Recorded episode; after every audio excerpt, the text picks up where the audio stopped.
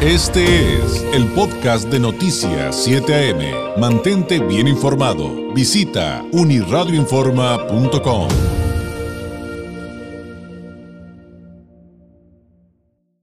Llegó el momento del análisis del politólogo Francisco Ruiz, doctor en Derecho Electoral, integrante del Instituto Nacional de Administración Pública, catedrático, autor de la columna Leer entre líneas, que usted también puede consultar en uniradioinforma.com. Usted encuentra a Francisco Ruiz en redes sociales como FRuizMX. Francisco, ¿cómo estás? Muy buenos días. Muy buenos días, querido David. Bueno, pues como cada martes con, con esa presentación tan elogiosa, la verdad es que, pues, como cómo, cómo no estar este, bien y de buenas, ¿no? Oye, eh, pues eh, interesantísima tu participación el día de hoy. Ya le di una primera eh, revisada, pero platícanos a qué viene, eh, de qué viene esta entrega del día de hoy, titulada eh, Temec, una balanza desequilibrada.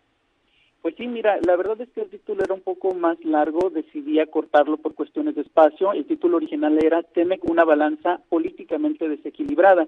Y bueno, evidentemente eh, en, esta entrega hago referencia a algunos números, algunas estadísticas eh, que me llevaron un poquito de tiempo lograr obtener eh, en virtud de que no se han actualizado desafortunadamente. Eh, sin embargo, bueno, eh, sí nos permite tener un, panorama bastante claro de lo que está ocurriendo, eh, no solo en nuestro país, sino en el mundo, ¿no? Y hablando de temas internacionales, bueno, pues no podemos dejar pasar un, una fecha muy importante para, para la comunidad china en México y para la comunidad china en Baja California particularmente, eh, pues estamos en, fechas muy importantes para ellos y bueno, obviamente para nosotros también al, al, encontrarnos en un mundo globalizado, el año nuevo chino, el año del conejo, este, pues deseándole todos los parabienes eh, a, la comunidad y agradeciendo por supuesto todas las contribuciones que siempre han hecho para Baja California y para México. Regresando al tema de, del TEMEC, bueno, pues no, no hay que... Eh, justamente en consonancia con el mismo, eh, mientras revisaba a, algunos números en cuanto a la balanza comercial que eh, actualmente tiene México, particularmente la de 2022, eh, me sorprendió ver cuán, eh, cuánto ha crecido precisamente la relación comercial que tenemos con China. Eh, es el segundo socio comercial a nivel internacional, de acuerdo con la, con, los, eh, con la información oficial que consulté el día de ayer, aunque todavía hay una eh, pues notable di distancia entre eh, pues el, el valor eh, de las importaciones y exportaciones, de este flujo comercial que se está dando entre México y China, pues la verdad es, es um, pues bastante eh, admirable cómo han logrado posicionarse eh, no solo en el mercado mexicano, sino a nivel global. ¿no? Y bueno, esto es eh, relativamente nuevo, lleva eh, menos de, de 40 años, eh, así como eh, precisamente China decidió hacer una, un, giro y tomar decisiones que lo llevaron a posicionarse internacionalmente. México, ah, en tiempos similares, eh, por allá en eh, finales de los 80, principios de los 90, decidió eh, también abrirse al mundo, hacer un cambio, como sabemos, y como pudimos atestiguar en lo personal, cuando era niño me tocó lograr ver cómo empezaron a abrirse empresas extranjeras, en, particularmente aquí en la frontera, cómo comenzamos a tener mayor variedad, mayor calidad, competencia, inversión tanto extranjera como nacional, eh, un mayor índice de empleo y de mayor calidad de esos empleos, mayores oportunidades, gracias a esta puerta que se abrió hacia el extranjero. Y no solo se trata de recibir eh, mercancías o inversión extranjera, sino por supuesto de posicionar a México en el mundo. Eh, en términos eh, generales, este fenómeno conocido como globalización, pues la verdad eh, es algo que ya no solo compete en terrenos económicos, sino en terrenos ambientales, tecnológicos, educativos, culturales. Eh, es decir, estamos convirtiéndonos o estamos acercándonos cada, cada vez más al tema de ser ciudadanos del mundo. Un fenómeno que eh, ante el cual no podemos aislarnos, eh, hacerlo significaría un retroceso caótico, no solo para, eh, la economía gubernamental o para eh, los ingresos gubernamentales, sino para nosotros como, como sociedad, ¿no?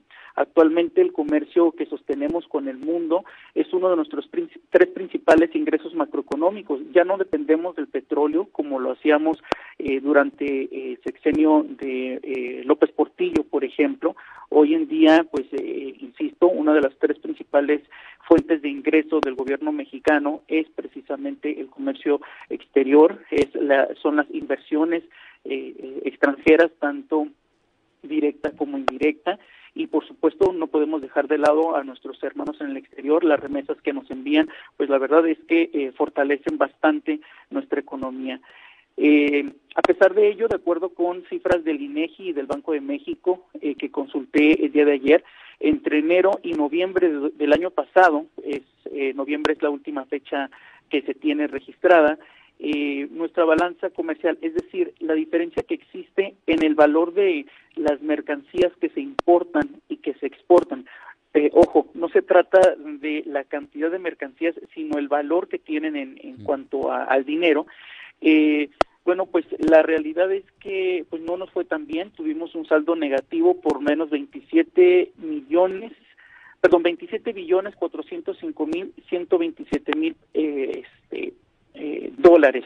Eh, esto hay que tenerlo eh, muy en consideración porque años anteriores, 2020, 2021, la brecha había sido menor, la diferencia había sido menor, incluso había sido positiva, pero no hay que dejar de lado que se trató de un periodo atípico en el cual obviamente tanto el presidente como eh, su gabinete presumieron tener una balanza positiva, pero bueno, se debió precisamente a que estábamos en medio de la pandemia, a que de alguna manera eh, el, comercio internacional eh, sufrió una pausa, un, un receso, pero bueno, pues ahora estamos viendo ya las condiciones bajo un libre mercado real, ¿no?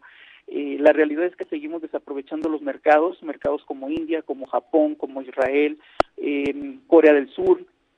Eh, la pandemia definitivamente favoreció los números para México, pero pues hoy en día tenemos que observar y, estaremos siendo testigos del resultado del desconocimiento y la minimización de un tema vital para México como es el comercio exterior.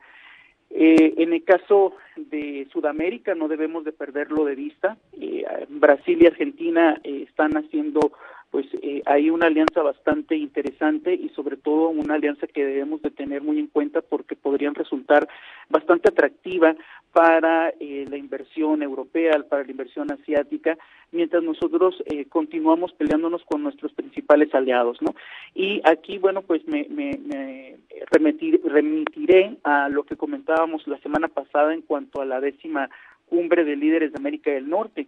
Eh, sabemos que el TEMEC es el, tratado de libre comercio más importante de los que ha celebrado México, en virtud de que más del 80% del comercio que eh, sostenemos actualmente se realiza precisamente con Estados Unidos.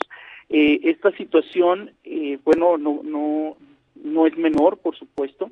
Eh, esta es una interdependencia, no se trata nada más de depender de Estados Unidos, sino que nosotros también tenemos una importante presencia allá. Y eh, bueno, Canadá, eh, curiosamente, a pesar de formar parte de este tratado, se encuentra con un porcentaje menor al 3%. No, no en vano, el presidente, perdón, el primer ministro de Canadá, Justin Trudeau, venía con la espada desenvainada a México a defender los intereses pues, de empresas canadienses, ¿no? Y eh, bueno, eh, sin duda alguna eh, tenemos que tener en cuenta para que ya para el próximo año habrá un cambio de estafeta en la presidencia de la República. Debemos observar con los perfiles que, que se están, vaya, ya apuntalando ¿Por qué? Bueno, porque bueno, aquí tenemos que eh, reconocer el trabajo que ha venido haciendo el canciller Marcelo Ebrard. ¿Por qué? Porque eh, a pesar de que no está el balón en su cancha o no debería de estar en su cancha, eh, sí decidió tomar la iniciativa para precisamente dar un, una ofrecer una estabilidad al Reino Unido.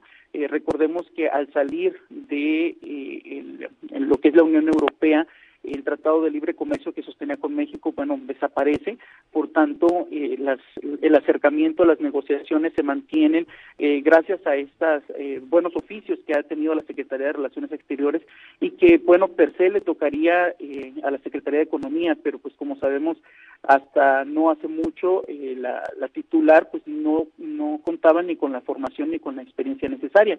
Y otro acercamiento muy interesante que está teniendo es precisamente con Corea del Sur, eh, no se eh, tienen claro cuándo se vaya a llevar a cabo eh, una firma de, un tratado de libre comercio, sin embargo, sí vemos cómo se está acercando por lo menos a uno de los mercados clave para, para pues a mediano plazo, ¿no? y para pues concluir, es importante ver, insisto, cómo el primer ministro de Canadá pues llegó con la espada desenvainada, se fue muy contento, en virtud de que finalmente obtuvo una, eh, un compromiso por parte del presidente López Obrador de atender eh, pues precisamente las inconformidades de empresarios canadienses en México. Eh, vemos como algunos temas pues bastante incómodos, como lo fueron precisamente el descontrolado flujo migratorio, la política energética de México que le apuesta a energías sucias y a los monopolios, el tráfico de fentanilo, el maíz transgénico, bueno, pues eh, trataron de eh, reducirlos al máximo en la agenda pública. Sin embargo, será interesante ver cuáles son los resultados eh, en, las próximas semanas, en virtud de que pues, vimos cómo nuestros invitados se retiraron realmente satisfechos habremos de ver qué eh, decisiones tomará el gobierno de México para mejorar la relación comercial que, como lo indicaba al inicio de mi participación de esta semana, es fundamental hoy en día y es eh, uno de los temas principales en la agenda política internacional. Temas súper interesantes eh, que de repente si usted piensa que son especializados, pues tal vez para entenderlo a fondo y negociarlo sí, pero lo importante es que nos afectan a todos. También me atrevería a agregar el tema de la discusión por la limitación a las exportaciones de maíz, eh, la controversia que pudiera generarse, de hecho, mm, eh, a través del, del TEMEC con el tema del maíz transgénico, la prohibición de,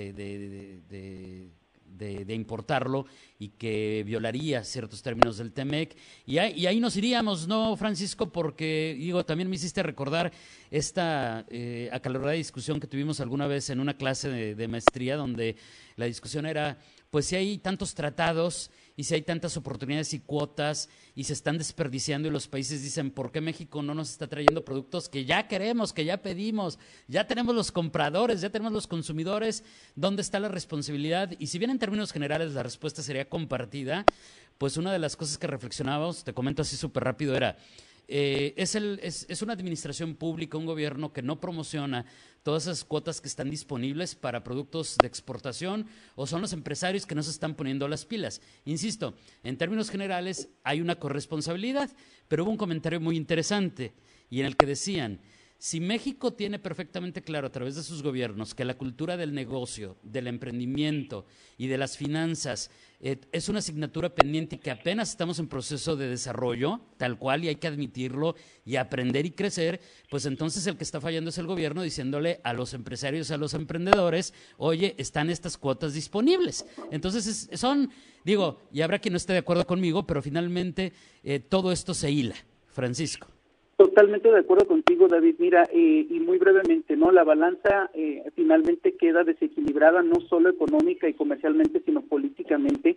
Eh, como lo hemos mencionado en otras ocasiones, el gobierno no es el responsable de generar empleos, sino de generar las condiciones para que haya ese empleo. Y bueno, precisamente los viajes internacionales, la cercanía de nuestro de nuestro presidente con el resto del mundo es algo vital para lograrlo.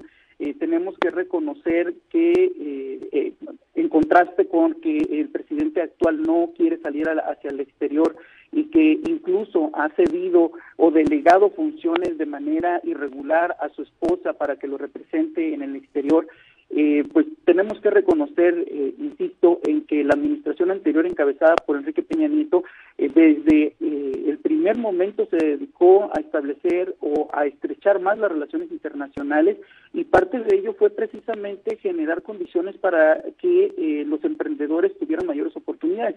Íbamos eh, por un buen camino en ese sentido, habrá otros sentidos en los cuales evidentemente falló el anterior presidente, pero desde la perspectiva económica, comercial y sobre todo eh, a favor de los emprendedores, pues me parece que dimos un revés muy, muy lamentable.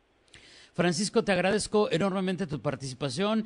Eh, nos escuchamos el próximo martes. Mientras tanto, te deseo un excelente día, una excelente jornada y una semana muy productiva. Gracias, buenos días. Gracias, buen día, hasta luego. Es Francisco Ruiz, politólogo, doctor en Derecho Electoral, integrante del Instituto Nacional de Administración Pública, catedrático y autor de la columna Leer entre líneas, que usted también puede leer en unirradioinforma.com. Usted encuentra a Francisco Ruiz en redes sociales como F. Ruiz MX.